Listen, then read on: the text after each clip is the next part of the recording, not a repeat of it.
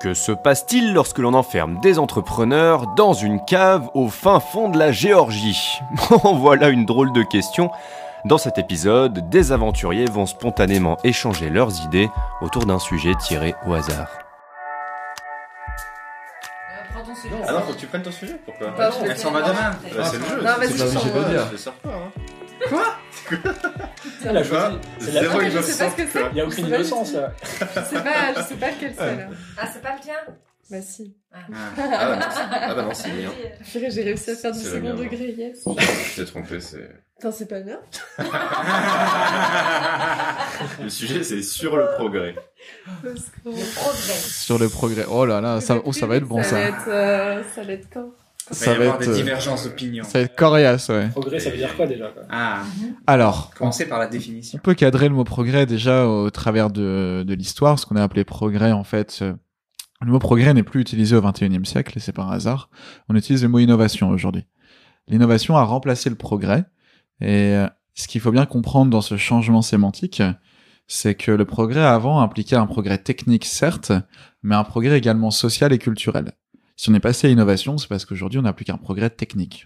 Le progrès, l'amélioration en réalité, n'a plus n'est plus accompagné par euh, en fait euh, j'ai envie de dire redoublement épocal parce que c'est le mot en philo mais c'est simplement qu'en fait il y a un, ça c'est hyper simple en fait l'idée c'est que lorsqu'il y a un changement technique majeur il y a en fait euh, une première euh, époque qui est celle de où on reçoit l'innovation ou l'invention et il y a le redoublement épocal lorsqu'il y a en fait adaptation du milieu enfin pardon adaptation des êtres au milieu lorsqu'on s'adapte à une nouvelle technologie, ce qui n'est pas le cas aujourd'hui. On n'a pas eu de redoublement épocal, on n'a pas eu d'évolution sociale, culturelle à euh, la révolution numérique. Et historiquement, il y a toujours eu ce. Je sais plus comment t'appelles ça. Redoublement épocal, oui. Et c'est c'est pour ça qu'Internet n'est pas une, euh, une nouveauté comme les autres. Parce qu'au bout de 93, ça fait 28 ans, on n'a toujours pas eu d'adaptation sociale. Et ça, c'est pas anodin du tout. Et c'est également euh, pas anodin que du coup, on soit passé de progrès à innovation. Ça veut dire quoi, une adaptation sociale? Ça veut dire que tu développes des thérapeutiques à la technique. Parce que chaque technique, en fait, euh, est trois choses. C'est un bouc émissaire, c'est euh, un poison, et c'est une thérapeutique. L'écriture, par exemple, est une technique. Elle a permis euh, le développement des lois, qui a permis le développement de la cité, par exemple, qui, nous, qui a permis le développement des civilisations et de nous qui sommes là. Le problème, c'est que l'écriture, elle a aussi permis euh, le- la chute des empires. Dans quel sens? Bah parce que des gens utilisaient euh, l'écriture pour euh, corrompre. Et c'est également un bouc émissaire dans le sens où on peut pointer du doigt l'écriture comme cause de la décadence. C'est ce qui s'est passé en fait sur la fin à Rome et, et en Grèce. Et c'est ce qui se passe aujourd'hui d'ailleurs. Parce, que ce sont des moments où il n'y a pas de thérapeutique, donc de, de soins, en fait, qui est développé par et pour la technique. Toujours en comprenant que la technique est comme l'eau pour le poisson. C'est notre milieu naturel. On a simplement de la chance, on est un poisson volant. On peut s'extraire de notre milieu et on peut le regarder. Donc on peut le critiquer. Donc on peut faire ce redoublement épocal et transformer le poison de la technique en un remède. Mais le soin dont tu parles, c'est quoi? C'est c'est ce qui sert à accompagner du coup les hommes dans le, dans le changement pour qu'ils s'y adaptent? C'est ça que tu veux dire? Il y a une élévation de l'humanité avec le, la techno qui est, qui est inventée. Oui, c'est vrai, l'écriture, bah, au départ, bah, l'élévation, ça a été que c'est l'alphabétisation quelque part. C'est que tout le monde apprend à lire et à écrire, ce qui nous rend plus égaux. Et à même de déchiffrer une loi, par exemple. C'est pas plus la transmission des connaissances. enfin, Quelque part, oui, c'est aussi Bien ça. sûr. Mais c'est une élévation de l'humanité. Vous pensez qu'Internet, du coup, a pas élevé l'humanité? Pour l'instant, non. Mais Ça a mis du temps, même l'écriture. Au début, c'était. euh, Enfin, d'après euh, ce que j'ai lu, euh, l'écriture au début, Ouais, c'était surtout utilisé par euh, l'Église pour euh, recopier des manuscrits. Enfin, c'était quelque chose de très très fermé. Il y avait pas beaucoup de. Bah, Dans un tout premier temps, en fait, l'écriture, vraiment la genèse de l'écriture, on avait des, euh, des, des, des, des calligraphies qui étaient extrêmement complexes. Ce qui fait qu'on ne la réservait que dans des occasions bien précises, en fait. C'est avec ça que ça a commencé. Et c'est vrai que c'est souvent lors de rites, mais puis- pas que. Les premières écritures, c'était pas les écritures comptables pour... euh, Pour tracer dans les. dans Non, les, marchés, premiers- les, premiers, les premières traces d'écriture réelle, on les date du euh, euh, pendant le le le- l'ère de- avec la Mésopotamie, Ouais. ont euh, eu la première trace d'écriture réelle et eux s'en servaient. Ben voilà. Puis après, ça a été les hiéroglyphes avec les Égyptiens. L'écriture à proprement parler comptable, elle arrive assez tard en fait, parce que la le besoin de comptabilité arrive assez tard. Alors euh, ça arrive, euh, on, on sait que c'était déjà à, à Bagdad lorsque Bagdad est le le carrefour en fait des marchands parce que c'était la ville la plus avancée scientifiquement où les marchands passaient pour se faire euh, remettre euh, le- à l'endroit leur compas pour euh, leur boussole, enfin leur compas en fait plutôt, qui est une super boussole pour euh, continuer à voyager. Et c'est à Bagdad qu'a été vraiment développée la comptabilité. C'est pour ça d'ailleurs qu'on a les chiffres arabes. Après, en fait, le transformation, euh, la transformation, pardon, de euh, signes pour euh, communiquer à un langage. euh, alors, je, je, je vais juste parler de ce que je sais. Ça émerge fondamentalement en Grèce en 650, euh, où là, on a du coup, euh, bah, justement, la production de lois qui sont placardées partout dans la ville sur fond rouge les stèles étaient, étaient, mises en rouge parce que tout, l'idée que tout le monde doit connaître la loi, c'est un progrès énorme, en fait, à l'époque. Et c'est, et c'est quelque, et c'est le, le fondement de notre société. Le seul truc, c'est qu'aujourd'hui, on ne peut pas connaître la loi parce qu'on nous la cache. C'est un autre sujet. Mais c'est un sujet qui montre bien la régression à l'inverse du progrès, selon moi. Parce qu'en fait, elle est également, la loi, c'est euh, le désir de vivre en commun. C'est le désir, en fait, de fonder, donc de progresser, euh, de manière consciente et participative, délibérative, ce qui n'est plus le cas aujourd'hui. On peut, nous, on- n'a pas la capacité de participer à l'élaboration des lois. On, on, a- on était dépossédés de ça. Mais j'ai l'impression, tu vois, pour répondre à ce que tu disais au début, quand tu fais distinction progrès, innovation, je suis pas sûr que dans la culture populaire, j'ai l'impression qu'on parle encore de progrès, ou les gens ont encore l'illusion du progrès aujourd'hui. Toi, tu parles d'innovation, et moi j'entends plein de gens qui utilisent le terme progrès, on l'entend encore à la, à la télé aussi. Alors que finalement, notre manière de vivre n'a pas évolué depuis quand même relativement longtemps. hein. Mm. Donc on n'est pas, on en est, on n'est pas sur du réel progrès puisque ça, ne- l'être humain, l'humanité en tant que telle n'a pas réellement changé.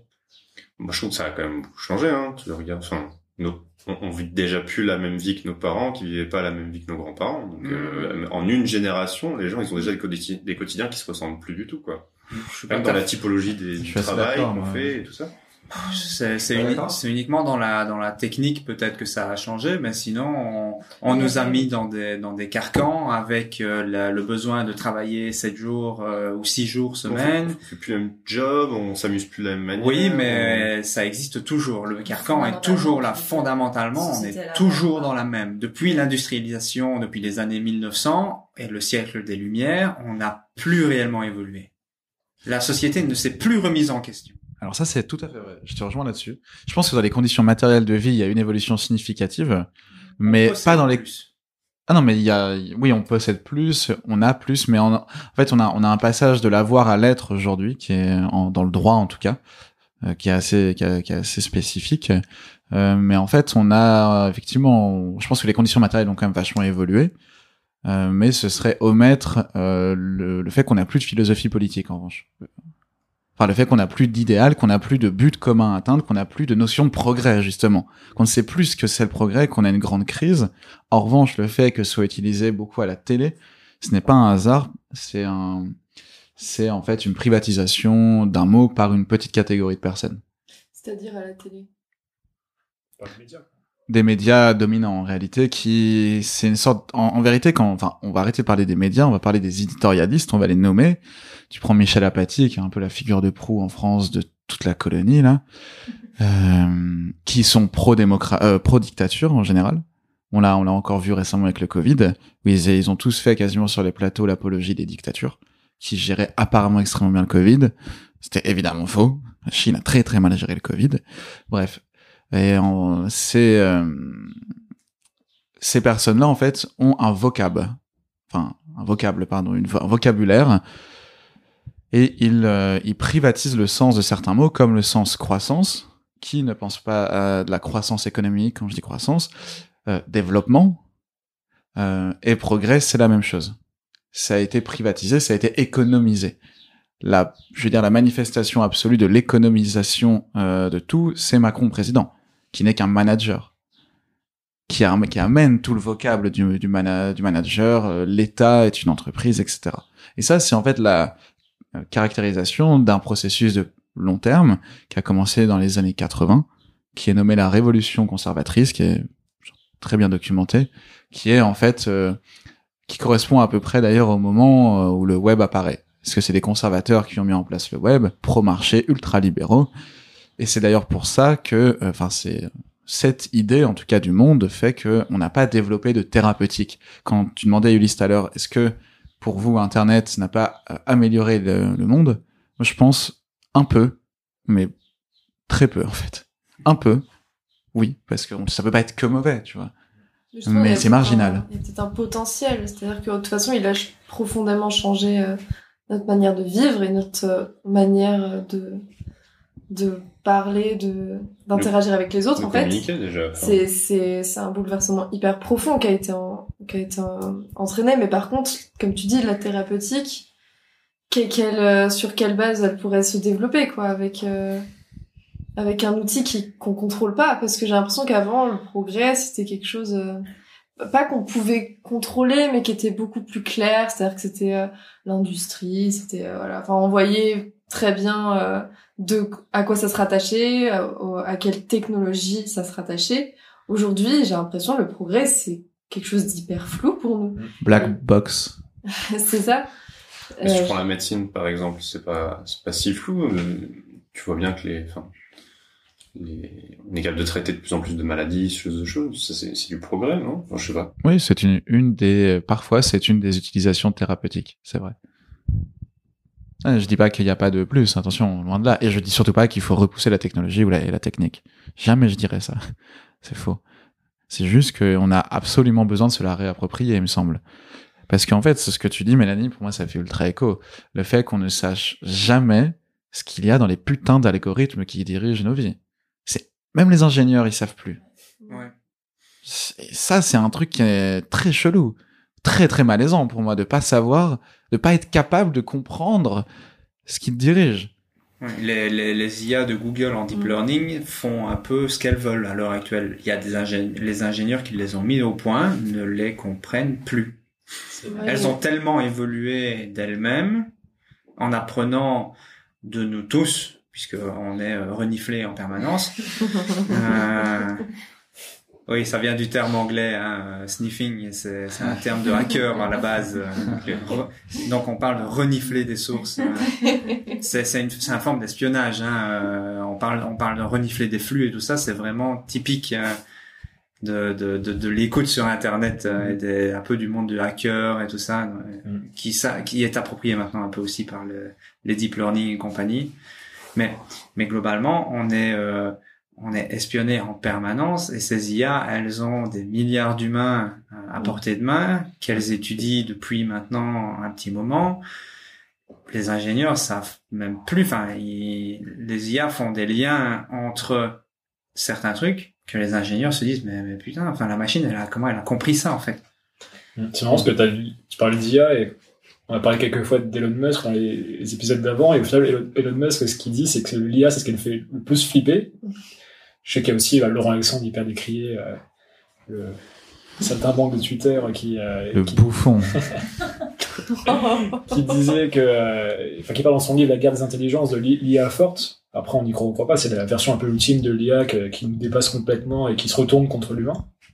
Et c'est la, c'est ce que dit en tout cas Elon Musk, c'est sa, sa hantise, et c'est pour ça qu'il fait Neuralink. Quand il justifie, c'est que dire il faut augmenter l'homme, du coup, qui serait le progrès ultime pour lui, entre guillemets, le transhumanisme. Je sais que peut-être tu aimes beaucoup ça, sinon. Peut-être que c'est pas du progrès, du coup, le euh, transhumanisme. Bah, montrez-moi quel est le progrès d'en vouloir tromper la mort, donc arrêtez la vie. Parce que s'il n'y a pas de mort, il y a plus de. Il y a plus de C'est le fantasme euh, ultime des humains, de toute façon. Et je pense que Elon Musk, il a pas tort quand, quand il dit qu'il pourra pas l'arrêter, quoi. C'est-à-dire que là, d'ailleurs, il a, il vient de présenter euh, son, son robot à forme humaine, là. euh, c'est ça. ouais. Et euh, ce qu'il a dit dans la présentation, il a dit, mais en fait, si je le fais pas, quelqu'un d'autre le fera et on va essayer de faire quelque chose de safe. Mais À partir du moment où c'est maîtrisé par une seule personne. il, il a pas tort parce qu'en fait le fantasme des humains c'est de c'est ça c'est un peu de tromper la mort et du coup ils veulent recréer la vie quelque part ils veulent recréer des IA un peu humaines Et pourquoi Et on veut tromper la mort aussi, quoi? Ouais aussi. Mais ça, pour le faire, pour créer une IA qui sera, qui ressemble à un humain, on pourra pas la contrôler, c'est c'est certain, parce qu'on peut pas appréhender un, un- une masse de données euh, aussi importante que celle qu'on a dans un cerveau humain. Ouais. Et euh, c'est ça, en fait, les, les ingénieurs, enfin les personnes qui créent des IA avec des réseaux euh, profonds, en fait, c'est pour ça qu'ils peuvent pas savoir ce qui se passe, parce qu'en fait, ce qu'ils font. Ils, ils- En fait, c'est des IA qui sont entraînées par des IA, qui sont entraînées par des IA, et genre, elles ont toutes des réseaux profonds de neurones et ils peuvent pas contrôler. Et en fait, c'est comme ça que, que ça fonctionne maintenant. C'est des réseaux euh, interdépendants où l'homme n'a presque plus euh, sa place. Parce fait, c'est ça l'idée, c'est qu'on n'est plus à, intervenir. De toute façon, c'est ce qu'a expliqué Kevin Kelly dans son bouquin What Technology Wants. La technologie a son vœu propre. Toujours. Les outils, en fait, il faut arrêter de penser qu'on façonne les outils. Les outils nous façonnent beaucoup plus qu'on ne les façonne. Toujours. Si on est assis, en fait, par exemple, notre comportement ici, on est assis sur des chaises. Mais il y a des civilisations où les gens ne sont pas assis sur des chaises. Tu vas au Vietnam, ils s'assoient pas sur des chaises comme ça. Au Laos, ils sont assis beaucoup plus près du sol. Donc les, outils façonnent nos, comportements parce qu'ils ont leur propre développement indépendant de notre volonté. Et là, on est en plein dedans, effectivement. Je voulais juste revenir sur le sujet de la, la mais c'est un truc qui, qui me fascine des fois de réfléchir. Ça me fait penser à quand j'étais petit, quand je regardais Dragon Ball Z, il y a le délire avec les boules de cristal dans Dragon Ball Z. Ouais, ouais. Quand t'as toutes les boules de cristal, tu peux faire, il y a le dragon qui, qui arrive et tu peux faire euh, un ou trois vœux selon le dragon que, que tu invoques. Et les méchants, à chaque fois, le seul vœu qu'ils veulent faire, c'est devenir immortel. Et les gentils, c'est- ressusciter les copains. Et les gentils, c'est ouais, exactement, c'est ressusciter les potes. Mais il y a quand même cette idée de euh, ne pas mourir, au final, ou de ramener les gens de la mort, quoi. Et, euh, et c'est vraiment cette obsession qu'on a, alors qu'au final, on se pose- c'est comme quand l'obsession d'aller sur Mars plutôt que de s'occuper de la Terre, bah, c'est s'occuper de la mort plutôt que s'occuper de la vie, au final, quoi. C'est, euh, Oui, c'est vrai. et je comprends pas, en fait, la notion de progrès qui doit nous amener à, à être immortel, parce qu'en fait, si, enfin ouais, comme tu dis, la, la- la vie n'a plus aucun sens, en fait, si t'es immortel, quoi. Il n'y a plus rien qu'à de valeur, en fait, donc, euh, Ah, mais c'est la, c'est le, c'est le seuil ultime du nihilisme, le transhumanisme. Surtout qu'on sait très bien que euh, ce ne sera pas accessible à tout le monde. Ils ne permettront pas à tout le monde d'être immortel. hein. Ah, mais Neuralink, c'est un projet d'esclavage, faut pas se fourvoyer. Quand tu veux connecter une certaine catégorie de personnes, très peu, à une sorte de, on va dire Wikipédia, euh, bon, bah, tu fais une petite catégorie de surhomme. Enfin, de surhumain, pas de surhomme nietzschéen, tu vois, Ouais, mais... t'auras- t'auras forcément un développement. Au début, ce sera peu de personnes, et puis qui sait ce que ça deviendra. Tu vois, tu, tu on sait pas. Mais si, on sait très bien ce que ça va devenir, en fait. Oui, mais ça, c'est ok, je veux dire, c'est, c'est pas grave. L'homme est cupide, l'homme est égoïste, ok, mais en fait, on doit partir de ça, on doit partir du, pire de nous-mêmes, parce que si on est, on est cupide parce qu'on est également extrêmement généreux. Et on est, et parce qu'on est cupide, on est aussi capable d'une extrême bonté et générosité, c'est ok. Je veux dire, c'est, c'est, normal d'avoir les deux. Mais en revanche, ce qu'on sait très bien, parce qu'on le voit depuis 250 ans, c'est que laisser au marché le soin de réguler la technologie, ça ne, ça ne crée plus de progrès, justement.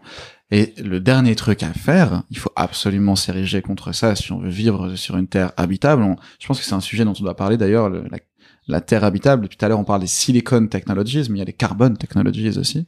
Le rapport du GIEC qui nous met ça encore une fois dans le visage. Mais du coup, le fait est qu'on ne peut pas laisser au marché l'évolution et la régulation euh, de euh, une nouvelle phase d'augmentation, d'exosomatisation, de production d'organes externes.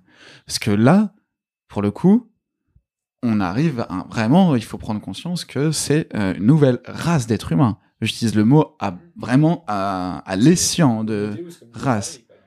Ouais, c'est ça. Et ça, c'est pas du tout souhaitable, il me semble. Après, ce qui finit par une race, c'est la capacité de se reproduire aussi, donc euh, Voilà, c'est de se Ça, c'est la race de se reproduire, et à être euh, fertile derrière. Voilà, et l'être humain ne se définit plus en termes biologiques, mais en termes génétiques maintenant. C'est assez différent. C'est pour ça d'ailleurs que le darwinisme n'a jamais d'intérêt dans les analyses sociales, etc. C'est toujours euh, très dangereux de faire venir Darwin parce que nous ne sommes pas des êtres biologiques, avant tout. Ça, c'est pas vrai. Enfin, ce qui définit l'être humain, c'est pas sa biologie. C'est ses outils, c'est ses organes externes, etc. C'est pour ça que le droit ne se fonde pas sur la biologie, c'est pour ça, etc. Mais, les économistes essayent d'avoir une, explication biologique. Et en même temps, suivez-moi une seconde, le droit, en fait, devient de plus en plus génétique. Ce que je veux dire par là, c'est euh, lorsqu'on regarde qui euh, peut avoir euh, un droit d'asile, par exemple, qui peut avoir accès à un prêt, il faut que tu sois en bonne santé. On va de plus en plus avec ces technologies médicales chercher le gène. Et ça, c'est une évolution qui est extrêmement dangereuse pour moi aussi, surtout si tu commences à la coupler au transhumanisme. Ça me fait penser à Agatha le film. euh, Ouais, le, Ah ouais. le meilleur des mondes. Meilleur des mondes, ouais, Ouais. les- ah, Ça me fait penser à ça. Du coup, j'ai une- question philosophique pour vous. Euh, Vas-y. c'est surtout pour toi, Kamemento Mori en fond d'écran. Est-ce que tu penses pas que pouvoir choisir le moment de sa mort délibérément, c'est une forme de progrès? C'est marrant que tu dis ça parce que j'ai, il y a quelques semaines quand j'étais à Paris, j'ai, je tombé sur une femme qui était, qui avait une caméra en face d'elle et deux gars et on allait lui parler avec un pote. Et euh, c'est une femme qui est assez connue, euh, je plus son nom, mais euh, qui, qui demande le, le droit de, de, de l'euthanasie en fait, de pouvoir euh, choisir le moment de sa mort. Du coup, on a un peu parlé avec elle. Et euh, et c'est, enfin, un sujet hyper complexe. Je crois qu'elle, elle veut aller. Je sais pas si vous avez entendu parler. C'est une fille qui soit dans les médias, qui doit avoir 60, 65 ans, une femme de 65 ans. Et moi, je l'avais déjà vu, mais j'avais pu retrouver son nom. Et, euh, et effectivement, aujourd'hui, on n'est pas capable de, de choisir quand quand on meurt. Alors, tu, tu, tu, tu fais le lien avec quoi par rapport à ça quand tu disais euh, Typiquement avec le transhumanisme, l'idée c'est, tu disais euh, on veut s'occuper de la mort plutôt que de la vie, et le transhumanisme, l'idée c'est de, de repousser sa date de mort, et en fait, il y a, ouais, et il y a une phrase, enfin, dans, dans, dans, dans c'est pas l'Odyssée, c'est l'Iliade, t'as, je crois que c'est, je sais plus le contexte, je crois que c'est l'une des, des, des filles avec qui Achille couche et lui demande en gros pourquoi, pourquoi les dieux sont pas contents, etc. Il lui dit parce qu'ils sont jaloux, euh, parce que nous on peut, on peut mourir, enfin en gros ils sont jaloux de notre mortalité, parce que ça donne un sens à nos vies. Mais du coup, euh, parfois ton sens il est, il est, il est stoppé net, tu vois, si t'arrive quelque chose que tu meurs, etc. Et, tu veux peut-être pas aller au bout de ta quête, ou peut-être que t'avais d'autres choses à explorer. Et au bout d'un moment, si t'es immortel, probablement que la vie perd son, de son sens. Mais le fait d'être immortel, c'est une chose, et t'as le fait de pouvoir être euh, mortel euh, jusqu'à ce que tu le souhaites, tu vois. Je, je, je, dis pas que c'est un progrès, moi j'ai pas la réponse, hein, c'est juste, euh, est-ce que ce serait pas une forme de progrès de se dire on peut vivre jusqu'à temps qu'on qu'on qu'on en ait envie, tu vois. Ah, mais les gens, ils auraient pas la. Je pense pas que ça générerait le comportement de se dire j'ai assez vécu, c'est je sors de la piste quoi. Mhm. Les gens ils resteraient, ils s'accrocheraient à la vie parce qu'en fait on le voit bien, regarde, le Covid, euh, on s'accroche à la vie, tu vois, on est- L'instinct On de, s'est enfermé l'instinct de survie. hein. On a quand même l'instinct de survie. Le Covid, on a préféré survivre que vivre quand même pendant. Euh, bah, et on continue d'ailleurs. Euh, Il y avait quand même une notion de euh, surtout ne, ne mourrons pas quoi. Donc il y a quand même une peur de la mort quand même euh, qui est claire quoi. parce que la mort elle est médicalisée. Enfin la mort on la voit même plus en fait euh, en Occident donc. Mais c'est dingue parce que du coup, euh, j'ai l'impression dans, dans ce discours, dans cette euh, course ju- jusqu'à l'immortalité, en fait, on court vraiment. euh, je, je fais une petite analogie en fait avec euh, la société consumériste, on va dire. C'est qu'on court vraiment vers la quantité et jamais vers la qualité, quoi. Mm. C'est quantité en termes de temps là, du coup, qu'on essaie vis de- ouais. qu'on essaie de grappiller et pas de quantité. Et en fait, moi je trouve ça assez fascinant. il y a pas longtemps, j'ai j'ai vraiment compris ce que ça signifiait euh, la plasticité cérébrale. Et, euh, et j'avais j'avais pas compris qu'en fait ça, ça signifie que ton cerveau il ne grandit pas. À un, à un moment, il s'arrête de grandir, mais juste il se réorganise comme un comme un logiciel. Et du coup, je trouvais ça je trouvais ça super intéressant parce que du coup. Euh, je pense que c'est un peu ce qu'on devrait faire en fait à l'échelle humaine. C'est en fait on doit restructurer. Enfin, c'est c'est vraiment au niveau de l'organisation de la qualité qu'il faut qu'il faut agir et pas du tout de la quantité. En fait, cette euh, c'est assez marrant du coup que ça soit un peu. euh, je crois que vous avez parlé de la surpopulation au tout début de, des podcasts, etc. Je trouve ça assez marrant que au final c'est ça qui nous retombe dessus quoi. C'est qu'on est trop, c'est qu'on consomme trop, c'est qu'on veut trop. Et euh, ouais, c'est. Je fais penser à, à, à Sénèque, justement, comme je suis en stoïcisme, vraiment, sur, euh, il a écrit un traité, qui s'appelle, un petit livre s'appelle Sur la brièveté de la vie, c'est mon livre préféré de Sénèque. Et c'est exactement ce qu'il dit, en fait. C'est, euh, en fait, on a peur de la mort, on, on ne vit pas, et à un moment, il y a le, on se rend compte qu'on va bientôt mourir, je crois, 50 ans, 70 ans, 80 ans, peu importe. Et on flippe de mourir, parce qu'on, euh, et on aimerait vivre encore plus. Mais on a déjà mal vécu, en fait, donc ça sert à quoi de bien, de vivre encore 10 ans de plus, alors t'as déjà mal vécu 70 ans, c'est pas, c'est parce qu'on donne 50 de plus que tu vas bien vivre. Donc c'est plutôt comme si t'as, t'as un gâteau de 80 ans, tu, après il y a une variance qui fait que tu peux vivre 15 ans, 20, enfin, ça on ne maîtrise pas. Mais c'est comment tu vis bien tous les jours, quoi. Et si t'apprends ça, en fait, t'as pas de... si tu vis bien une journée, t'es immortel, en fait, déjà, quoi. T'as vécu tout ce qu'il y avait à vivre, en fait, quoi. Exactement. C'est euh, Et en fait, euh, le truc méga important, c'est que nous, on a tellement plus en fait d'espoir qu'on a oublié aussi en fait cette dimension immortelle qu'on a, qui est euh, ce que les Grecs, ce que les Grecs pardon appelaient le kléos, ce qui signifie en fait gloire, réputation. Jésus, Bouddha, Socrate sont connus sur n'importe quel caillou du, du monde connaît leur blase. Et en fait, n- le, le but de, de, de mener une bonne vie, c'est d'avoir un kléos justement. Et là, t'es immortel. Et aussi, juste pour ajouter, en fait, que évidemment, sans mort, il n'y a pas de sens à la vie, que le propre de la vie, c'est de dissiper la mort, et que ça, c'est d'un point de vue physique, en fait, euh, l'entropie. Tout à l'heure, Mél- Mélanie, tu posais une question du style, un petit peu, genre, quelles sont les modalités, en fait, pour dépasser euh, euh, bah, le nihilisme, le transhumanisme, qui n'est que la consécration de 150 ans de- d'absence de progrès, justement euh, bah, c'est la lutte contre l'entropie. C'est de mettre la lutte contre l'entropie au cœur de la démarche économique, politique, sociale, psychologique, culturelle. Pourquoi la lutte contre l'entropie L'entropie est profondément ancrée dans la nature. Oui. Pourquoi tu voudrais le lutter contre? Alors, parce qu'on a une hyper-accélération de l'entropie qui est en train d'absolument tout détruire. Mais c'est pas lent. Je pense qu'il y a deux, il y a plusieurs types d'entropie. Enfin, je pense que là, on parle d'une entropie qui est, Il y a quatre types qui, est provoquée, tu vois. Enfin, c'est c'est quoi du Oui. coup les... Il y a quatre types d'entropie, d'entropie, pardon. Il y a l'entropie physique, il y a l'entropie biologique, il y a l'entropie informationnelle et il y a l'entropie psychosociale. Effectivement, on va faire une différence ici entre entropie avec un E, qui est l'entropie physique, qui est irréductible, et l'entropie avec un A, qui est l'entropie produite par l'homme. Au même titre qu'on fait la différence entre l'anthropocène avec un E et l'anthropocène avec un A. L'anthropocène avec un E étant en fait l'ère géographique euh, géologique pardon qui commence à peu près à 1750 qui se caractérise par le fait que l'être humain soit euh, la principale source des changements géologiques et l'anthropocène avec un A qui que les géologues font commencer plutôt à, euh, Hiroshima et Nagasaki parce que c'est les premières traces de euh, bombes nucléaires, merci, de radioactivité dans le sol. Donc comme ça, les, imaginons qu'il y a des géologues dans 4000, 4000 ans, ils sauront pour sortir justement de cette absence de, de capacité à bien vivre, mettre au cœur la lutte contre l'entropie avec un A et avec un E par extension, c'est-à-dire la lutte contre la destruction par nous-mêmes de nous-mêmes.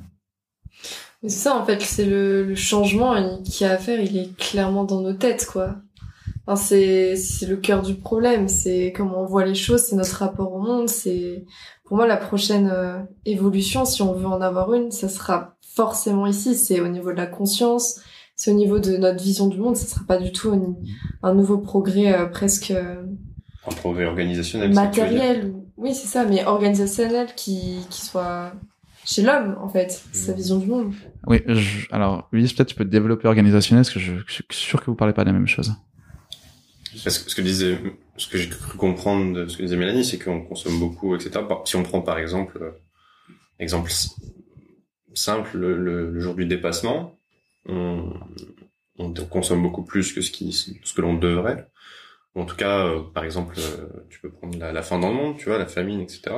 Alors que théoriquement, on a suffisamment de ressources pour euh, nourrir la planète. Donc c'est un problème qui est organisationnel. Et ce que j'entendais par là, c'est est-ce que du coup le, le prochain progrès, tu disais, est-ce qu'il viendrait pas dans notre manière de nous réorganiser, tu vois, dans sur comment est-ce qu'on peut vivre ensemble pour vivre mieux, pour ça que vivre ensemble compris. et vivre euh, dans, le- dans le tout en fait quoi. Parce qu'on parle souvent de vivre entre nous les humains, mais il y a le Mm. vivre dans la nature quoi. Mm. C'est Et toi, tu lis. Marc Aurèle. hein. Ah, j'ai pensé là. Mais surtout qu'on consomme euh, plus. Mais moi, je suis pas euh, en train de cracher dessus entre guillemets. euh, Enfin, je je- j'ai pas de diabolisation là-dessus dans ma tête. C'est juste que en fait, on consomme plus, mais en plus, ça nous apporte rien. C'est-à-dire que même au niveau euh, mental entre guillemets, on pourrait se rendre compte de à quel moment on doit s'arrêter. Même nous, on le sent au final. Et les gens, il y en a plein qui sont aujourd'hui, il y a plein de gens qui sont complètement perdus parce qu'ils ils ont pu, euh, ils arrivent plus à trouver de sens Mm. dans leur vie, euh, dans leur vie professionnelle, dans leur vie personnelle, parce que les gens ne savent plus s'écouter. Parce que, en fait, euh, alors, je sais pas si c'est lié euh, forcément à, à, à nos technologies, dans le sens où on, on est, euh, notre attention est toujours et du coup, on regarde pas à l'intérieur de soi-même. Mais euh, pour moi, c'est c'est des signes euh, tellement forts que les gens soient soient aussi euh, démunis face à leur propre euh, à leur propre vie et qui se et qui ait autant de succès dans les enfin, je, je pense à la méditation je pense même au, au collapsologue euh, dans mine de rien c'est quelque chose qui a eu un, un vrai écho la Ouais. collapsologie il y a Voilà, des gens ils des ont- idéologies comme en général. Quoi. ah oui. Idéologie matérialiste d'ailleurs. c'est des signes euh, hyper forts et euh, t'en as parlé tout à l'heure, tu parlais du, du surhomme, et t'as comparé, tu l'as des, opposé au surhumain. Ouais. On en a déjà parlé un peu moins, le surhomme de, de Nietzsche, on on- on n'y est pas du tout, et c'est vrai qu'après, bon, on pense ce qu'on veut de la religion, mais il y en avait ce, quand même ce socle euh, religieux. Et euh, aujourd'hui, euh, moi, c'est pour ça que je m'intéresse à la philosophie, au final, c'est parce que j'ai ressenti le besoin récemment d'avoir un, nouveau socle, qui, à la différence de la, psy- euh, de la psychologie de la religion, en fait, c'est pas, pas dogmatique, c'est pas une doctrine, c'est pas l'ordre de la foi, c'est l'ordre de la, raison, en fait.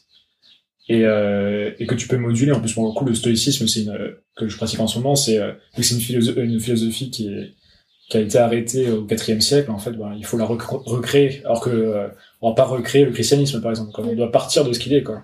Et composer avec. Ce Donc euh, non, c'est pour ça que moi je m'intéresse beaucoup à ça. C'est une manière de, de créer du sens, on va dire, là où il n'y en a pas du tout aujourd'hui. quoi. Et de sortir, on parlait de bah, surhomme, il y a eu bah, consumérisme dont on a déjà parlé dans un épisode, et puis technologie euh, qui va au-dessus du consumérisme encore. Et... Je crois qu'il y a un mot-clé ici, c'est la différence entre le mot que tu utilises, Mélanie, qui est trouver du sens, et ce que tu utilises, JC, qui est créer du sens. C'est en fait au sein de cette différence que euh, se joue l'absence de futur commun. Ce que je veux dire par là, c'est que quand tu dois trouver ton sens, c'est parce qu'il existe déjà. Donc tu n'as qu'à le trouver. Ça, c'est les sociétés qui étaient fondées, euh, les sociétés religieuses, où les valeurs sont claires. En revanche, avec la mort de Dieu, la disparition en fait de l'étalon valeur, donc qu'est-ce qui fait que c'est beau ou pas, juste ou pas, vrai ou pas, on doit inventer, on doit créer ça. Et c'est une tâche et c'est là en fait que le surhomme naît. Et ce qui est très intéressant, c'est que c'est de voir que en fait on a toujours dû faire des efforts surhumains pour évoluer, pour être là où on est. Donc on est toujours des surhommes, sinon on n'aurait pas pu arriver là où on est. Le seul fait est que aujourd'hui, c'est pas du tout cette quête dans laquelle on est embarqué. On n'a pas du tout euh, mis au cœur de euh, nos sociétés une éducation pour avoir des surhommes. C'est-à-dire des personnes capables, en fait, d'être très critiques déjà envers leur instructeur, premièrement, ces conditions même de l'apprentissage. Deuxièmement, d'avoir euh, une compréhension, en fait, de ces problèmes métaphysiques qui sont absolument centraux, il me semble, pour, en fait, euh, apprécier sa vie terrestre. Parce qu'il n'y a pas de vie terrestre, encore une fois, sans vie, entre guillemets, céleste. Enfin, c'est impossible de décorréler les deux. Et on n'a plus de sens commun. Et on n'a même plus, en fait, il y a une théorie qui s'appelle la théorie des communs, qui est à l'origine des institutions. Les institutions étant aujourd'hui hyper critiquées, genre, j'ai pas arrêté de cracher dessus pendant toute ma vie estudiantine. En tant, j'étais en sciences politiques, à votre grande surprise. Et, euh, et en fait, c'est parce qu'elles ont failli. En fait, les organisations qu'on avait ont failli, ne se sont pas relevées de ce, euh, bah, en fait, de cette découverte qu'il n'y a pas de sens, que la vie n'a aucun sens, qu'il n'y a pas de raison d'être, et que c'est incroyable. C'est l'absurde quoi, de, de Camus. Quoi. C'est, euh, Bien sûr. on, à nous de créer le sens qu'on, qu'on a envie de lui donner. Quoi. On trouve une raison de mourir. Euthanasie-toi, pas de problème. Ouais. Ça demande un vrai effort de, de conscience, quoi, de créer son sens. C'est pour ça, d'ailleurs, je pense que les religions, elles cartonnent autant, c'est parce qu'on te donne le sens, qui d'ailleurs est la vie éternelle, hein, parce que je- Bien ça veut dire que tu trompes la mort, ou une réincarnation, ou peu importe, mais, Tout à fait. mais c'est d'ailleurs pour ça que c'est, facile d'adhérer, parce que tu dis, euh, et une vie pieuse, et, et t'auras le paradis, quoi. Et c'est marrant que tu parles de ciel parce qu'il y a, y a une petite histoire. euh, Enfin, c'est un, une petite histoire qui met tout le temps dans ses dans ses livres euh, Werner Werber là-dessus, où il explique euh, les différents stades. euh, alors pas de la vie, mais des, des, des organismes un peu sur Terre. Et justement, le, il fait ça avec euh, une analogie avec les chiffres. Et du coup, il, il, il met le 1. Du coup, le 1, c'est juste un, un trait.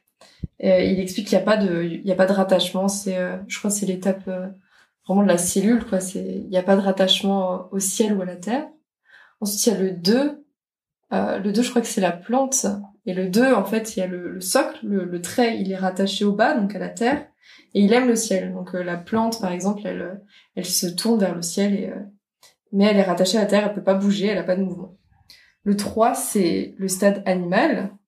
Le 3, c'est deux courbes. Euh, elle aime le, le ciel et la terre, mais en fait euh, c'est comme la bouche un peu c'est un peu comme une bouche parce que l'animal il est il est relié à, à ses désirs. C'est-à-dire qu'il c'est se nourrir et euh, et se reproduire. Et l'homme du coup c'est le- le 4 et, euh, et c'est assez intéressant parce que le alors je crois que c'est le 4 hein.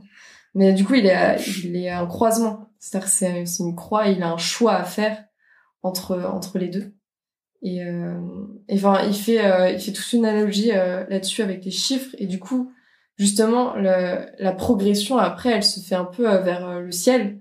C'est-à-dire que c'est un c'est un peu la suite dans son dans sa logique c'est d'être attaché au ciel.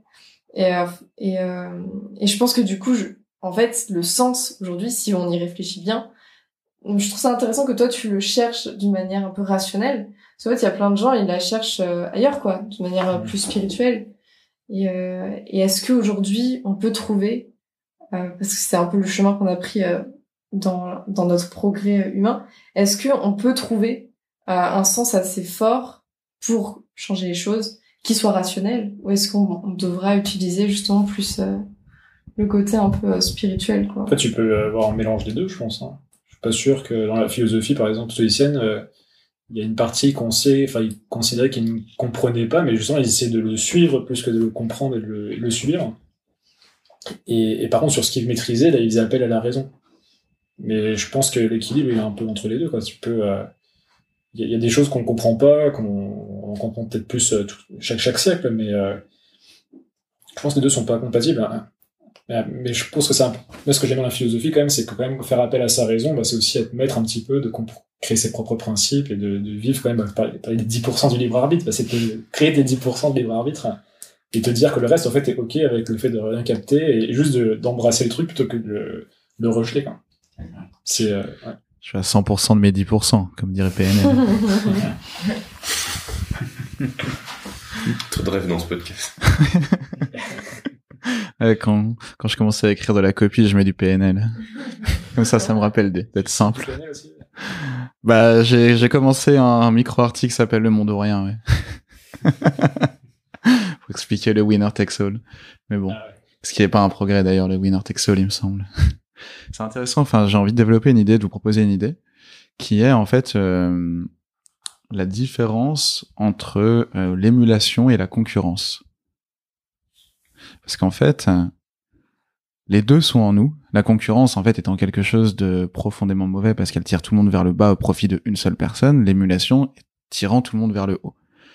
Euh, Les Jeux Olympiques, typiquement, c'est de l'émulation. Euh, ce qu'on fait, nous, ici, autour de cette table, c'est de l'émulation. Ce que fait le marché, c'est de la concurrence et c'est pour ça que, bah, quasiment personne n'arrive, en fait, à bien vivre la situation et qu'il y a ces inégalités absurdes. Et c'est également parce qu'il y a cette mentalité-là que euh, les libertariens existent, qui sont très souvent des milliardaires ou millionnaires, des personnes entre guillemets qui créent. Ce que j'entends et en tant que créateur, je pense qu'on peut tous entendre cette euh, ce vœu en fait de bah oui, j'ai créé, je mérite d'avoir euh, les fruits de ma création, etc. Mais du coup, cette euh, distinction qui en fait s'appelle Eris, Eris c'est la déesse de la discorde. Elle est capable en fait, du coup, Eris de il y a la bonne Eris et la mauvaise Eris et c'est présent chez chacun de nous. Et du coup, ce côté où il y a certains types d'organisations et d'activités qui stimulent l'émulation et d'autres qui, en fait, stimulent la concurrence et à terme la destruction. Ça vous inspire cette différence entre émulation et concurrence? Dans le sens du progrès, je veux dire? J'ai l'impression dans un, dans un des cas, en fait, la- le but, c'est il nourrit l'ego. Et dans l'autre, il y a plus, y a plus l'ego, en fait. C'est c'est juste tourner vers les autres. euh.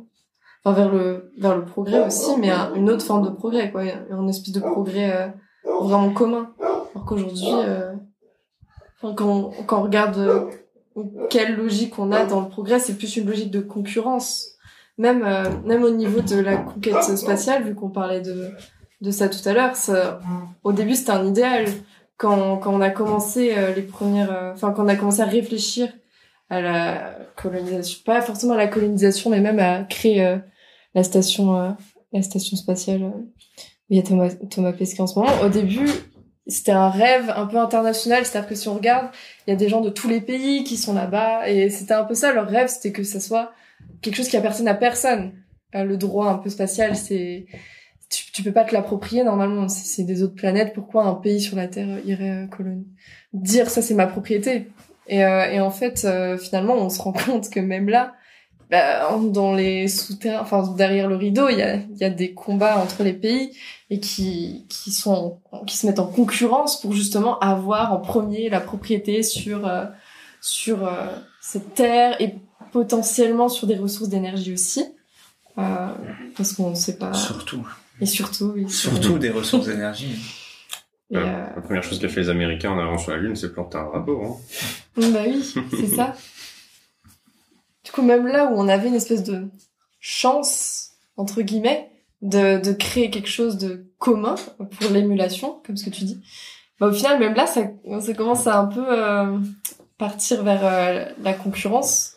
Et du coup, moi, je trouve ça intéressant parce que c'est euh, c'est un reflet de où on en est, en fait. Euh, moi, je, je pensais, enfin, honnêtement, moi, je croyais un peu, euh, je suis peut-être un peu naïve, mais à ce côté un peu international, un peu ouvert. Et au final, très récemment, on se rend compte que c'est pas le cas, quoi. Donc, euh, Bah, c'est clair, sans changement, on va reproduire juste la même chose que ce qu'il y a sur Terre, hein, qu'on soit sur Mars ou ailleurs. euh. Alors après, c'est comment on génère cette émulation euh, et qu'on arrive à partir, euh, à trouver un, un déséquilibre entre émulation et, et concurrence quoi, en chacun de nous et en tant que société. C'est un peu ce que tu, ce que tu sous-tends, au final. quoi. Ouais, bah, je- même en fait, euh, dans notre vie, comment est-ce qu'on fait pour sortir de la, de la concurrence? Je trouve que ce qu'on fait ici, par exemple, c'est un très bon exemple d'émulation. Sur la concurrence, on peut peut-être dire que aujourd'hui, alors beaucoup, Internet permet ça. En tant, que créateur de contenu, en tout cas, ou dans, l'offre qu'on peut proposer euh, au marché, on peu sur le côté plus économique, mais, pour gagner sa vie, on peut se, s'extirper de la concurrence en, euh, en développant sa personnalité et sa curiosité. C'est-à-dire que si on prend deux personnes qui ont la même compétence, ils sont en concurrence. Euh, tu prends deux freelances qui font la même chose, ils vont être en concurrence sur Malte par exemple. Euh, mais si tu couples ça avec ta curiosité, ta personnalité, que tu crées tout un univers autour, euh, on parle par exemple de Jack Butcher, Visualize Value, il a créé son truc à lui, tu vois. Et lui, il a plus de concurrence en fait. C'est c'est c'est son délire, c'est son c'est son idée, c'est son tu vois. Et, et du coup, ça c'est c'est c'est une des manières de s'affranchir de la concurrence, c'est juste se dire euh, je je coupe ma compétence avec qui je suis, avec ma personnalité, avec ma curiosité, pour créer mon univers et euh, créer une offre qu'en fait mon voisin peut pas copier parce qu'il est pas moi en fait tout simplement. C'est exactement ça, ça me parle et ça me fait penser à une phrase de Kevin Will qui a cofondé La Vague, qui dit lui, euh, qui est dans le marketing et qui dit la concurrence ça n'existe pas, ça a été simplement inventé par les grosses entreprises pour faire croire aux plus petits qui ne, qui ne pouvaient pas euh, exister et qui ne pouvaient pas se développer parce que les gros étaient déjà là.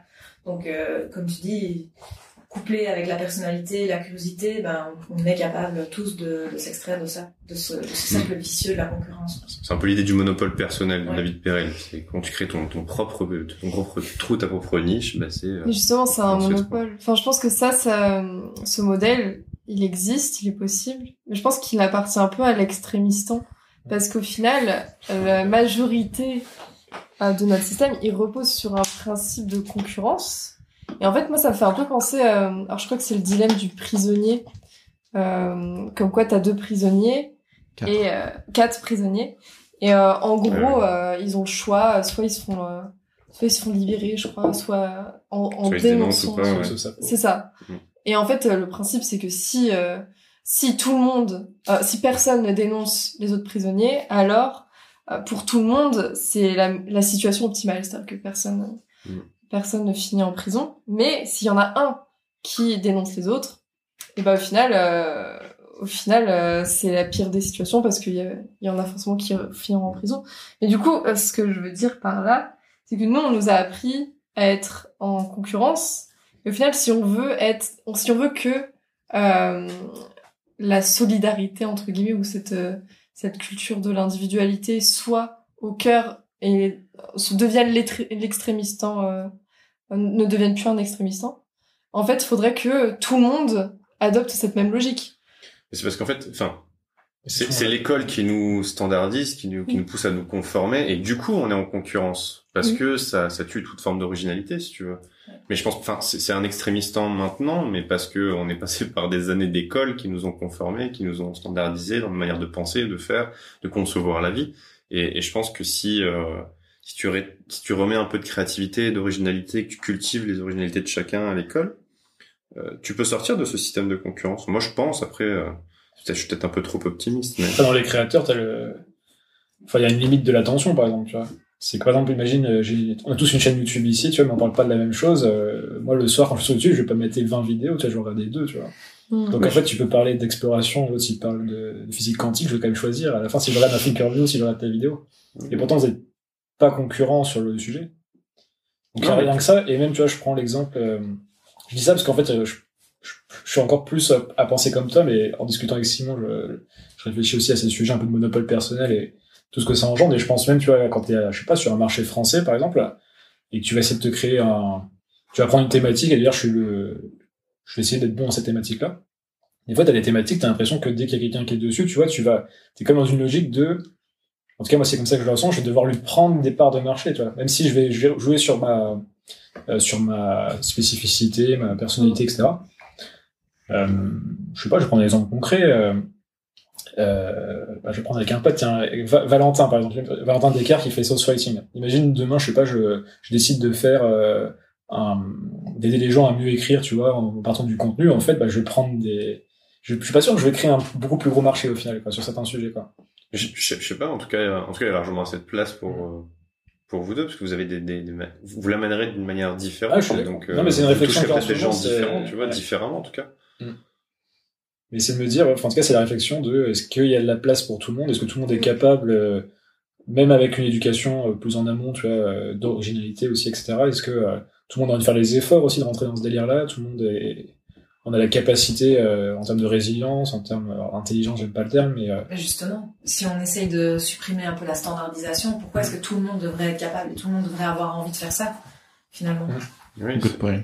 c'est un peu le Sir Ken Robinson, là. C'est parce que nous, Pourquoi on l'école tue la créativité, quoi. Ouais. Enfin, c'est, Mm.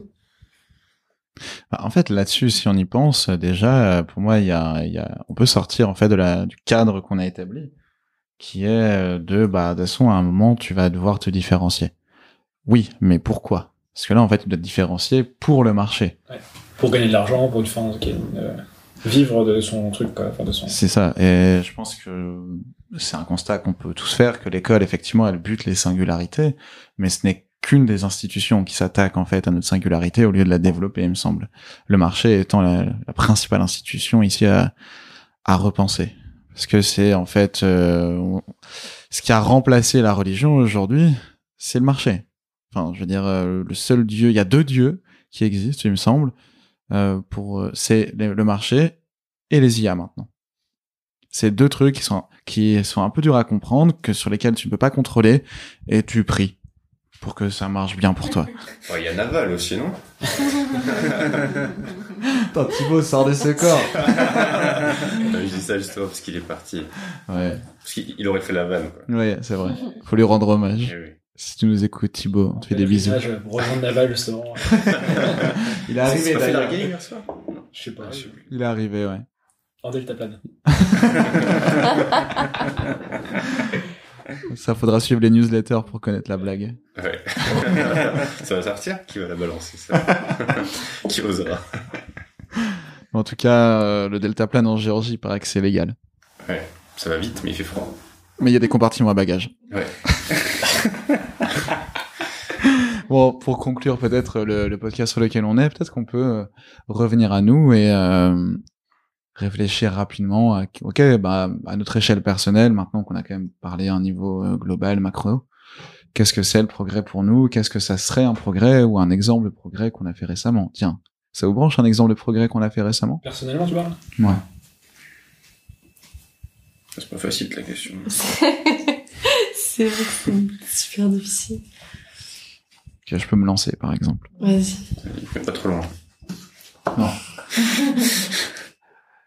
Hum, Je dirais que 80% du temps, et ça continue à augmenter, je touche plus mon téléphone avant 14 heures. Je pense que c'est un progrès hyper pratique. Je pense que c'est un progrès majeur dans ma vie. Non pas que je suis pas du tout le profil à être addict au téléphone. J'ai eu un, mon premier smartphone à 21 ans, je crois. Ça va. Ouais, et d'ailleurs, la semaine où je l'ai eu, j'étais en mode putain, mais euh, ma vie, ça devient de la merde. Genre vraiment, j'étais, j'étais paniqué parce que je passais trop de temps dessus et je passais plus assez de temps avec les gens autour. Enfin, genre, enfin, moi, c'est mon ressenti en fait de la technologie extrêmement intrusive. Mais du coup, c'est un exemple, je pense, de, de progrès sur tous les plans. Euh, c'est pas une innovation dans ma vie, c'est un véritable progrès parce que depuis tout à l'heure, pour moi, il y a un truc dont on parle pas en fait. Euh, c'est, euh, enfin, le terme en fait, c'est révolution noétique. Euh, noétique signifiant la vie intellectuelle, psychique. Peut-être parler de révolution psychique. Pour euh, et en fait, moi, la préservation de ma psyché et son élévation, c'est méga important. Euh, et de mon corps aussi, évidemment. Et donc de mes relations. Parce que c'est tributaire. Et le fait de laisser mon téléphone à distance, par exemple, un petit off, là j'étais à Tbilissi, et euh, la meuf avec qui j'étais me disait, putain, mais euh, tu réponds pas vite. Je disais, bah ouais, c'est ce qui fait que j'ai pas checké mon téléphone depuis que je suis arrivé à Tbilissi et quand je suis avec toi. Et était, ah ouais, c'est cool. Ça pour moi c'est un progrès majeur qu'on peut tous appliquer en fait avoir euh, c'est presque plus que de la enfin c'est être extrêmement intentionnel effectivement euh, en tout cas dans, dans son rapport avec la tech c'est le premier truc qui me vient c'est très bon pour le sommeil aussi c'est un effort du coup constant. Enfin, ça te demande euh, pas de l'énergie de pas y aller. Au début, peut-être, mais au bout d'un moment. Tu prends du plaisir, même, au bout d'un moment, je pense. ah oui c'est vraiment une privation heureuse Tu redécouvres certaines choses, je pense. Remplacer euh, une addiction par pas par une autre, mais par autre chose quoi. non mais c'est pas con ce que tu dis parce que en vérité c'est pendant très longtemps euh, l'approche qu'ont eu les alcooliques anonymes et globalement tous les circuits euh, de lutte contre l'addiction c'est de remplacer une addiction par une autre ça marche pas si bien que ça maintenant on le sait c'est en fait il faut que tu comprennes à quel point euh, ce ton addiction te fait du bien pour en fait te concentrer sur ce qui te fait du bien plutôt que sur l'addiction bon après c'est un autre sujet je suis pas assez bon pour m'y engager Moi, j'aime bien, il y a une vision de, de Brian Johnson, qui est, un, qui est le fondateur d'une formation que je suis cette année qui s'appelle Optimize Coaching. Et en fait, il parle de à chaque choix qu'on fait, à chaque action, c'est des moins 1 des plus 1. Et en fait, typiquement, ou des fois même pire que moins 1, mais euh, c'est l'idée de on, on régresse ou on progresse. Quoi.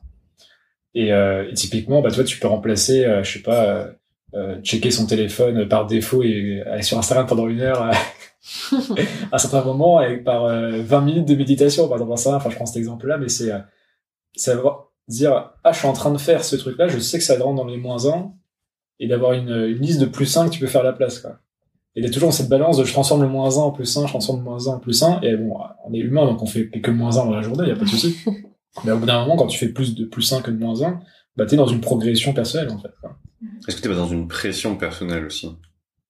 De Bah. toujours chercher à tout optimiser chaque moment, à devenir la meilleure version de toi-même et en fait plus à vraiment vivre euh, la vie que tu vivrais si tu n'étais pas cette pression, tu vois. Je sais pas. Hein, je- Ah, mais c'est bah, c'est une question que je me que je me pose aussi parfois, mais j'ai j'ai l'impression que le la satisfaction et le l'espèce de calme que tu arrives à générer intérieur, d- d'aller vers ça en fait, il est vaut beaucoup plus que euh, un peu de privation et de et euh, mais c'est vraiment, je pense. Euh, c'est ça dans la philosophie, par exemple, on parle de conversion philosophique, mais c'est pas une religion, c'est au final on on adhère, tu vois, et on est prêt entre guillemets à avoir des contraintes et perdre certaines euh, certaines choses qu'on avait avant.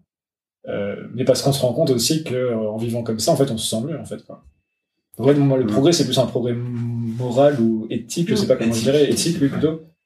Si je réponds pour, enfin, à ta question euh, personnellement, c'est de, là, ça fait euh, trois semaines du coup que j'étudie et que j'essaye de pratiquer le, le stoïcisme. Alors après, le but c'est pas de faire du stoïcisme, c'est de développer une philosophie de vie. Après, on peut euh, choisir celle qui nous correspond le plus. Moi, celle-ci me correspond pas mal. Et, euh, et clairement, ouais, je, enfin, je suis assez content de ce choix au final parce que j'ai l'impression que euh, bah, je parle aussi beaucoup de vie intentionnelle dans mes contenus et, j'ai l'impression d'entrer la philosophie qui me permet vraiment d'aller à fond dans ce délire de, vie intentionnelle et, je sais que j'ai l'impression vraiment d'y gagner au change quoi. Mais, et je ressens pas une pression euh, particulière. euh. plus à la fin de la journée, de la satisfaction de se dire, euh, bah, c'est encore une journée de plus où j'ai, où je suis rapproché du, d'une bonne journée, quoi, en fait, quoi. Si vous, en vrai, moi, je me reconnais dans ce terme de pression. Pour les auditeurs et auditrices qui euh, sont un petit peu coincés dans cette sorte de pression, je vous, in- je vous incite à taper A16, A-S-C-E, accent grave, S-E dans Google et à lire tout Wikipédia et à aller lire les sources et vous aurez plus cette pression après. Une phrase, c'est quoi le... La 16, c'est euh, c'est une pratique intentionnelle. Ok. Philo- qui est donc euh, dirigée par euh, la volonté de justement bien vivre dont parle Sénèque. Et euh, la 16, en fait, ça a été, c'est très récent que c'est plus à la mode d'avoir une A16 justement. Euh, que c'est beaucoup plus intéressant de se divertir, entre guillemets, de se laisser aller. Et en fait, encore une fois, chez l'homme, il y a le meilleur et le pire. Simplement, si tu n'entraînes pas le meilleur, tu ne développes que le pire. Ce qui est, voilà, beaucoup le cas aujourd'hui, quoi. Tous les débordements pulsionnels, etc. En fait, euh... pardon? C'est pas mal cette phrase. ouais, débordement pulsionnel. Ouais.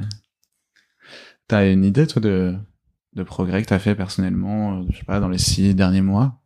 Ben, je réfléchissais. Je vais plutôt prendre sur la dernière année. Mm -hmm.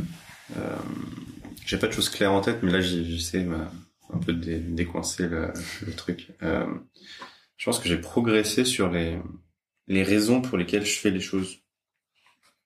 Typiquement, ma première boîte, je, je me suis rendu compte à posteriori que j'avais entrepris pour tout un tas de mauvaises raisons. Pour avoir tout de suite beaucoup d'argent, beaucoup d'influence, beaucoup d'employés, beaucoup de biens, etc. Faire de l'immobilier, acheter des apparts. J'avais aucune bonne raison en fait d'entreprendre. C'était vraiment le status game, l'ego à, à, mort quoi. Et, et, je suis toujours de toute façon dans une forme de status game, l'ego. J'ai une chaîne YouTube, donc ton status game, c'est ton nombre d'abonnés, ton ego, c'est toi à, à l'écran quoi. Mais euh, mais moins qu'avant. Et pour de meilleures raisons, je pense. Euh, ce que ce qu'on en parlait avec JC, c'est cette idée de trouver un peu sa quête, tu vois. Ce travail introspectif que j'ai fait m'a beaucoup aidé pour trouver cette quête, de comprendre que ce qui m'animait, c'était euh, pas tant de monter des startups ou autres, mais plutôt, tu vois, d'explorer de nouvelles idées, de nouvelles disciplines, de nouveaux lieux, de partager mes découvertes, dépasser mes barrières mentales, euh, mieux comprendre le monde dans lequel je suis, arrêter de le voir tel que tel que je suis, mais plutôt tel qu'il est, tu vois, ce genre de choses, quoi. Et, euh, donc, je pense avoir progressé dans, dans les raisons pour lesquelles je fais les choses et dans ma compréhension de ce que ça veut dire. Par exemple, avant, je disais, ouais, je veux être libre et tout, mais en fait, pour moi, être libre, c'était euh, me lever à l'heure que je veux, euh, faire ce que je veux, euh, et, euh, et m'habiller comme je veux. Et en fait, maintenant, je comprends plutôt qu'être libre, c'est euh, peut-être être libéré de ta colère, du jugement des autres, des gens toxiques, etc. Tu vois, c'est plus une progression dans, voilà, dans, dans pourquoi je vis, pourquoi je fais les choses, quoi. Je crois que ça fait écho à, à ce qu'on disait en fait, quête de sens inventée. Ouais, ouais, exactement. C'est, c'est, ça m'a trop parlé cette idée de trouver du sens versus créer du sens. Quoi. C'est, l'introspection est hyper puissant pour ça d'ailleurs. Parce que ça veut pas dire que tu vas créer du sens, mais en tout cas tu vas, tu vas arrêter de chercher ailleurs, tu vas commencer à regarder dans, à, dans ton intérieur. Et euh, si t'as pas de réponse claire, en fait, tu, tu comprends le besoin d'entrer dans une phase exploratoire. Et en fait, entrer dans une phase exploratoire, c'est c'est se mettre des billes pour pouvoir créer une nouvelle chose, quoi, et créer son sens à soi. C'est euh, ouais, c'est hyper puissant, quoi. C'est dans cette phase-là, Mélanie? Exploratoire? Peut-être. Peut-être. Moi, je suis à un croisement. De toute façon, euh, je vais entrer dans le monde du travail bientôt. Et, euh, et c'est, euh, c'est ce que tu disais dans ton dernier post LinkedIn, c'est que il y a beaucoup de gens, ils se définissent par rapport à leur travail, à leur activité. Mmh. Et euh, moi, jusque-là, c'était c'était pas vraiment le cas intérieurement. Mais par contre, quand on te demande qui t'es, t'es obligé de trouver une réponse, en fait. Si t'as pas fait le travail interne euh, d'introspection dont tu parles, en fait, par défaut, presque, pour donner une réponse, tu vas dire, bah, je, je fais ça comme étude, ou je fais ça comme travail. Et donc, euh, en fait, euh, comme on te pose la question, euh, trop, pas, pas trop tôt, mais euh, presque, en fait, on est obligé de trouver une réponse et on peut se dire que c'est la vérité, alors que pas forcément, quoi. Je pense que la remise en question aussi, c'est, c'est important. Le pire, c'est qu'on se définit même par sa fonction, même pas par ce que l'on fait, mais juste Mmh. par le titre de sa fonction, quoi. Je suis médecin, je suis ingénieur, je suis avocat. Totalement. J'ai une petite parenthèse là-dessus, mais euh, il y a un mec hier sur Instagram, euh, sur Instagram, sur euh, WhatsApp, je suis pas sur Instagram. Lapsus, on sait ce qu'il fait le soir, maintenant. il vient Ça pense Ça se fait griller, ça se fait griller. Il m'a envoyé un message sur WhatsApp, ça faisait longtemps qu'on n'avait pas, pas pris de news, et à la fin, il m'a, il m'a pas demandé qu'est-ce que je faisais en ce moment, il m'a dit que vis-tu? Et c'est ouf, en fait, en un mot, il a remplacé le fait par le vie. Et en fait, ça, ça se joue à ça des fois, en fait. C'est en fait, euh, avant de dire, euh, en fait, pas contrôler que tout le monde euh, arrête de dire qu'est-ce que tu fais dans ta vie, tu vois, quand tu vas à une soirée, qu'est-ce, qu'est-ce que tu fais, tu, tu, tu te limites à une fonction, du coup? Des fois, c'est pratique aussi, ça va plus vite de se présenter comme ça. Mais si tu disais aux gens, bah, qu'est-ce que t'as vécu en ce moment, euh, qu'est-ce qui te passionne, genre ça m'a changé les questions, en fait. C'est C'est ça. trop bien. Ah, Ça- là, j'ai eu un flash interne, je me suis dit, putain, demain, je vais envoyer un message à tous mes potes, je vais dire que vis-tu en ce moment, cette c'est génial. C'est génial. Voilà, ça me faisait Tout simplement, euh, qu'est-ce que tu deviens? Je trouve ça, Oui, c'est- je trouve ça Ah, sympa. mais devenir, aussi. ça met une pression Ouais. des fois, c'est, moi, ça m'arrive de, Ouais, ah, ouais, ouais, qu'est-ce que j'ai fait récemment, tu Ouais, vois. devenir- ouais, Alors, ça, c'est moi qui le prends comme ça, mais je pense que si je le prends comme ça, on doit être d'autres. Ah. Alors que le que vis-tu, ça te, Putain, qu'est-ce que je vis en ce moment? C'est qu'il y en a une comme ça que j'aime bien aussi, c'est au lieu de dire comment tu vas, c'est comment tu te sens. Ouais, en coaching, c'est la, je la pose deux fois. Au début à la fin. Non, je dis, euh, non, je dis comment tu vas. Euh, quand on se dit bonjour, il me dit ça va. Après, il me dit comment toi tu vas? Alors, ça va. comment tu te sens après? Et là, on commence le coaching. C'est, la, euh, ça veut dire que le coaching démarre. Ah oui, tu, tu dis ah, la deuxième fois pour pas qu'il te réponde ça va, à comment tu te sens? Ouais. Ouais, c'est malin. Filou. Les petites astuces de JCK. Astuce coaching. Kelly, toi, t'as eu- t'en as en tête? Oui, j'en ai en tête, pas du coup euh, dans les six derniers mois, mais c'est en 2018. Bah, c'est ma démission, tout simplement. Parce que je me suis écoutée, et pour la, peut-être pour la première fois, je me suis écoutée, donc ça a été un vrai progrès. Euh, donc j'étais instite et je voulais laisser parler ma créativité et développer l'originalité chez les enfants, chez mes élèves, etc. Et dès que j'essayais de faire un petit quelque chose dans ce sens-là, hop, on me remettait sur les rails directement, que ce soit la hiérarchie, que ce soit les parents, euh, que ce soit les collègues. Euh, j'étais remise sur les rails et donc euh, c'était toujours être dans le dans le carcan en fait euh, imposé par euh, par l'enseignement tout simplement et euh, j'ai décidé de plus supporter ça en fait et de laisser de, de me laisser m'exprimer de devenir ma priorité et de, de faire de ma vie ma priorité en fait et ça ça a été le gros progrès de, de ces derniers temps pour moi Mon regard se porte sur Greg. Euh, moi, mon, mon progrès, je pense que euh, oui, ça a commencé avec le projet de, de voyager en Afrique. Et j'ai envie de le, de le transformer en, en disant explorer l'Afrique. Euh, j'ai envie maintenant de devenir qui j'ai toujours voulu être. J'ai décidé d'arrêter de me, de me formater, de d'essayer d'aller vers cette société et d'accepter finalement ce que je suis ce qui n'a pas toujours été facile. Je me suis heurté à différents murs, notamment parfois un certain manque de, de limites personnelles. Voilà, je suis capable d'aller relativement loin et voilà, cette fois je j'ai décidé d'arrêter euh, et de, de me laisser euh, guider aussi par euh, par tout ça, toute cette volonté. Et on verra bien où ça va. Alors, je sais pas, on y va, mais on y va avec. Panache Juste avant de conclure, euh, si euh, ce qu'on a dit là euh, vous vous parle, je vous incite à, après avoir écrit A16 dans Google, Taper en verlan. c'est ça, Je vois. C'est là, c'est dans un truc hyper bizarre, tu sais. à taper individuation, I-N-D-I-V-U, euh, indivi, enfin vous avez compris. Ouais, individuation quoi. Et euh, vous allez sûrement tomber sur le site de Ars Industrialis et à lire ce qu'il y aura écrit dans individuation. Et ça prolongera la conversation qu'on a maintenant. L'individuation étant le fait d'être soi. Ce qui est la clé. Bisous. Waouh, ok. Tu as tenu jusqu'au bout de l'épisode. Et au nom de toute l'équipe, je peux t'annoncer que tu es le meilleur. Merci pour ta confiance. Pour devenir the very best of the best, tu peux même envoyer ce podcast à un ami qui saura l'apprécier. Allez sur ce, bisous